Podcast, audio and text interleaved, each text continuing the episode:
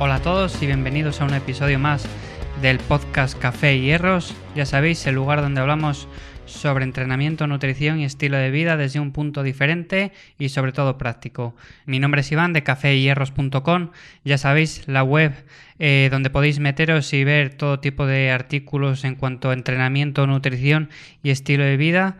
Eh, ya tenemos eh, nuevas secciones ahí que podéis irlas echando un vistazo. Así que nada, si os apetece podéis meteros, dejo el enlace en la descripción de este nuevo podcast.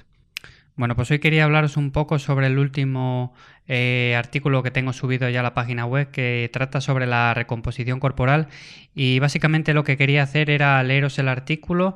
Voy a leeros el artículo poco a poco y lo iré comentando eh, en aquellos puntos que me parezcan más interesantes, ¿no? Por así decirlo. Bueno, cuando hablamos de recomposición corporal eh, nos referimos básicamente al proceso por el cual a través de un entrenamiento una nutrición y un descanso bien pautados, perdemos grasa a la vez que ganamos masa muscular. Esto así dicho suena bastante bonito y parece la panacea, pero bueno, es un, proceso bastante complicado, entonces vamos a desmigarlo un poco y hablar sobre ello. También veremos en los supuestos que esto se puede dar con mayor facilidad y en cuáles es casi imposible, porque en realidad es un proceso que es muy difícil de llevar a cabo. Bueno, partimos de la base de que cuando queremos ganar masa muscular, como ya hemos dicho en episodios anteriores, nuestra dieta tiene que tener un superávit calórico y que cuando queremos perder grasa, pues tenemos que tener un déficit calórico. Hasta aquí todo correcto. Lo que sucede en la práctica es que cuando nosotros estamos en superávit calórico eh, y tenemos un entrenamiento adecuado, pues ganaremos eh, masa muscular, lo que pasa que también ganaremos algo de grasa. Y cuando estemos en déficit calórico, pues más de la misma. Perderemos grasa, pero también, aunque tengamos un entrenamiento adecuado y minimicemos eh, la pérdida de masa muscular, esta se dará por poca que sea. Entonces, por eso vamos a detallar un poco en qué personas se puede producir la ganancia de masa magra y la pérdida de grasa de forma simultánea más fácil. O sea, vamos a verlo en qué sujetos se daría de forma más sencilla y en cuáles sería eh, casi casi imposible, por así decirlo.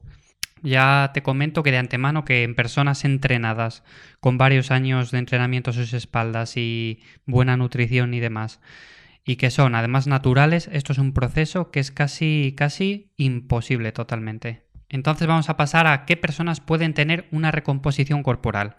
Bueno, podríamos empezar diciendo que las personas que más se pueden beneficiar pues son aquellos sujetos sin experiencia en el entrenamiento y que además padezcan sobrepeso, se ha comprobado en varios estudios que en estas personas un ejercicio con cargas adecuado sumado a un buen plan nutricional da como resultado un aumento del tejido magro y un descenso del tejido adiposo. Esto sobre todo se produce pues en las primeras semanas, cuando el cambio es más notable. Esto tiene mucha lógica, ya que son personas que no tienen, eh, por así decir, bases en cuanto al entrenamiento, nunca han entrenado o han entrenado muy poco y de forma incorrecta y más de lo mismo en cuanto a nutrición. Entonces, en cuanto empiezan un buen programa bien planteado, se da un gran descenso del tejido adiposo y aumentan el tejido magro muscular. Entonces, eh, estas personas son las que en un principio se podría dar una recomposición corporal de manera más eficiente. También es verdad que en cuanto fueran pasando las semanas, esto iría descendiendo y ya se estabilizarían pues en una pérdida de grasa si eh, tienen un déficit calórico o un mantenimiento, porque estar continuamente perdiendo grasa y ganando músculo es, la verdad, bastante complicado. Luego, por otra parte, tenemos a personas que con varios años de experiencia en el entrenamiento, pues sufren algún tipo de lesión, eh, que los imposibilita, bueno, pues para realizar dicha actividad durante cierto periodo de tiempo. En estas personas se puede ver que aunque en esta fase de desentrenamiento pueden ganar un poco más de grasa y perder algo de músculo, cuando retoman el entrenamiento habitual consiguen una rápida recomposición corporal. Bueno, aquí eh, en este artículo también expongo un poco mi caso particular, porque eh, tras haber sufrido varias lesiones, que si de hombro y que si de la columna y demás, bueno, pues he tenido que parar pues durante ciertas semanas de realizar el entrenamiento, ¿no? Lo que sí he visto es que tras, eh, tras un parón bastante prolongado, cuando volvía a mi rutina habitual de entrenamiento y nutrición, por así decirlo, rápidamente mi cuerpo volvía al estado en que se encontraba antes del parón. Incluso podría llegar a afirmar que es incluso mejor, eh, por el principio, ya sabéis, de sobrecompensación. Eh, al estar un tiempo en parón, luego retomo el entrenamiento y hay una supercompensación. Los niveles de fuerza eh, no es que se mantengan, sino que incluso puede que aumenten de forma más notable. Hay varios artículos también en la red que podéis visitar y que tratan sobre esto mismo, que es en plan cuando llevas mucho tiempo estancado en cuanto al entrenamiento, eh, lo recomendable en muchos casos es igual hacer un parón de cierto tiempo y volver a retomar el entrenamiento. Pero bueno, eso lo podemos hablar en otro episodio eh, con más profundidad. Luego, por último, cabe mencionar otro grupo de personas que también se pueden beneficiar de recomposiciones corporales, y son aquellos que hacen uso de ciertas sustancias, como por ejemplo esteroides anabólicos. Aquí ya sí que estaríamos hablando de jugar en otra liga y como en este blog no va enfocado por ese camino, no tiene mucho sentido seguir hablando del tema. Entonces, hasta aquí es el artículo un poco eh, en general eh, de qué trata la recomposición corporal y en qué personas se puede dar de manera más fácil. En qué personas no se puede dar de, de forma sencilla, por así decirlo, o que es casi imposible, pues en personas que llevan muchos años de entrenamiento y tienen una buena composición corporal ya. Eso es casi totalmente imposible darse, pero sí que es verdad que como hemos visto que si vienes de un parón tras una lesión y demás, pues se puede incluso producir también, ¿eh?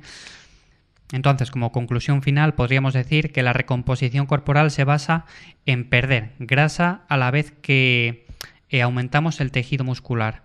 ¿En qué personas se puede dar de forma más fácil? Pues en personas que tengan sobrepeso y que lleven eh, a cabo una nutrición inadecuada y no hayan realizado ningún tipo de entrenamiento. Luego también tenemos a personas entrenadas que vengan de un parón tras una lesión. También se puede dar eh, ese, esa recomposición corporal. Y luego también por último, tenemos a personas que usan ciertos tipos de sustancias como los esteroides anabólicos, pero esto ya, como os he dicho, este, este blog no va sobre esos temas, así que no vamos a profundizar en ello. Antes de terminar, recuerda que todo esto está sumado, claro está, a una correcta prescripción de los tres pilares básicos, el entrenamiento, la nutrición y el descanso. Sin la prescripción correcta de estos tres pilares básicos, la recomposición corporal no se daría en ninguno de los casos. Bueno, pues hasta aquí el podcast de hoy. Es un poco resumen del nuevo artículo que tenéis ya en caféhierros.com. Ya sabéis la página, la podéis visitar. Hay unos cuantos artículos ya subidos que seguro que os interesa alguno de ellos y tenéis alguna que otra sección más que podéis echarle un vistazo. Así que nada, eh, espero que os haya gustado el episodio así de hoy y nos vemos en próximos episodios. Un saludo.